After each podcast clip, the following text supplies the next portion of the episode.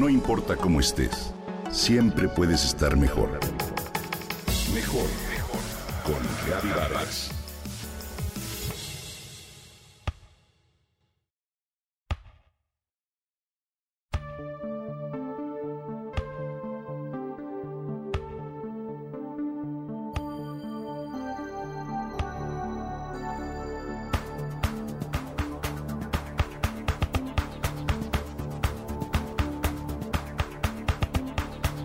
El Mundial de Fútbol se llevará a cabo en Qatar y contará con la participación de 32 selecciones que superaron el proceso de clasificatorias en sus respectivos continentes.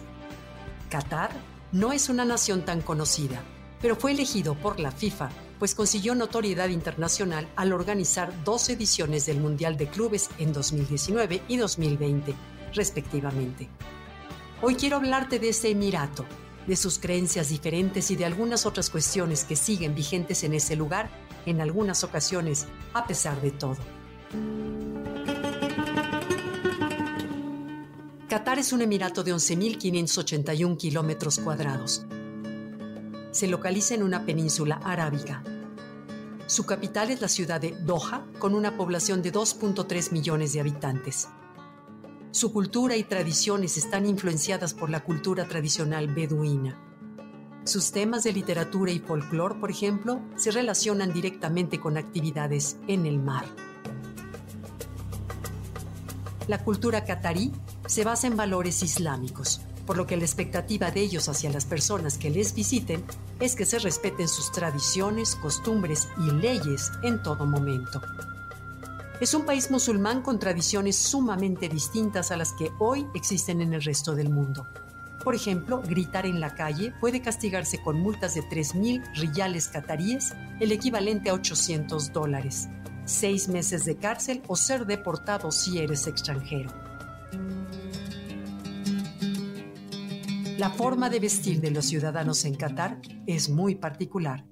Las mujeres musulmanas se rigen por un código de vestimenta, portan las tradicionales abayas negras y se cubren con un velo.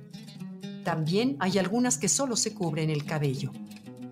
Los hombres de Qatar usan el vestido nacional llamado tobe, una larga prenda de vestir color blanco. A sus visitantes se les recomienda vestir con alguna prenda que cubra tanto hombros como rodillas en lugares públicos, como pueden ser oficinas de gobierno, de correo, hospitales y museos, ya que se podría negar el acceso a estos en caso de no seguir la sugerencia. En las playas públicas no puede utilizarse traje de baño. Las mujeres de Qatar usan pantalones cortos y camisetas cuando visitan el mar. Es importante, si visitas el país, que sepas que tienes una política de tolerancia cero en cuanto a conducir bajo los efectos del alcohol y el consumo de bebidas alcohólicas en espacios públicos. La edad legal para consumir alcohol en ese lugar es de 21 años de edad. Si tomas algún medicamento, lo ideal es llevar la receta contigo a fin de no recibir alguna sanción por consumo y posesión de drogas. Otro de los puntos muy importantes es que sus mezquitas no están abiertas al público que no sigue su religión salvo en casos excepcionales como algunos recorridos de la mezquita de la ciudad de la educación. Su semana laboral es de domingo a jueves. Sus días de descanso son el viernes y el sábado. Tienen la costumbre de reunirse en familia el viernes a mediodía después de la oración. Servir café árabe y dátiles es una expresión simbólica de hospitalidad en ese emirato.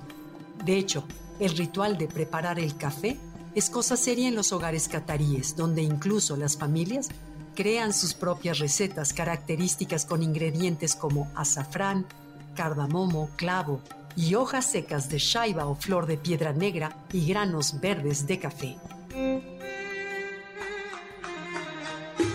A pesar de ser un país sumamente religioso y arraigado a tradiciones diferentes a las nuestras, Qatar es un país que se distingue por combinar una cultura milenaria con comodidades y experiencias modernas y diversas, así como diferentes actividades. Ojalá y todos pudiéramos visitar Qatar.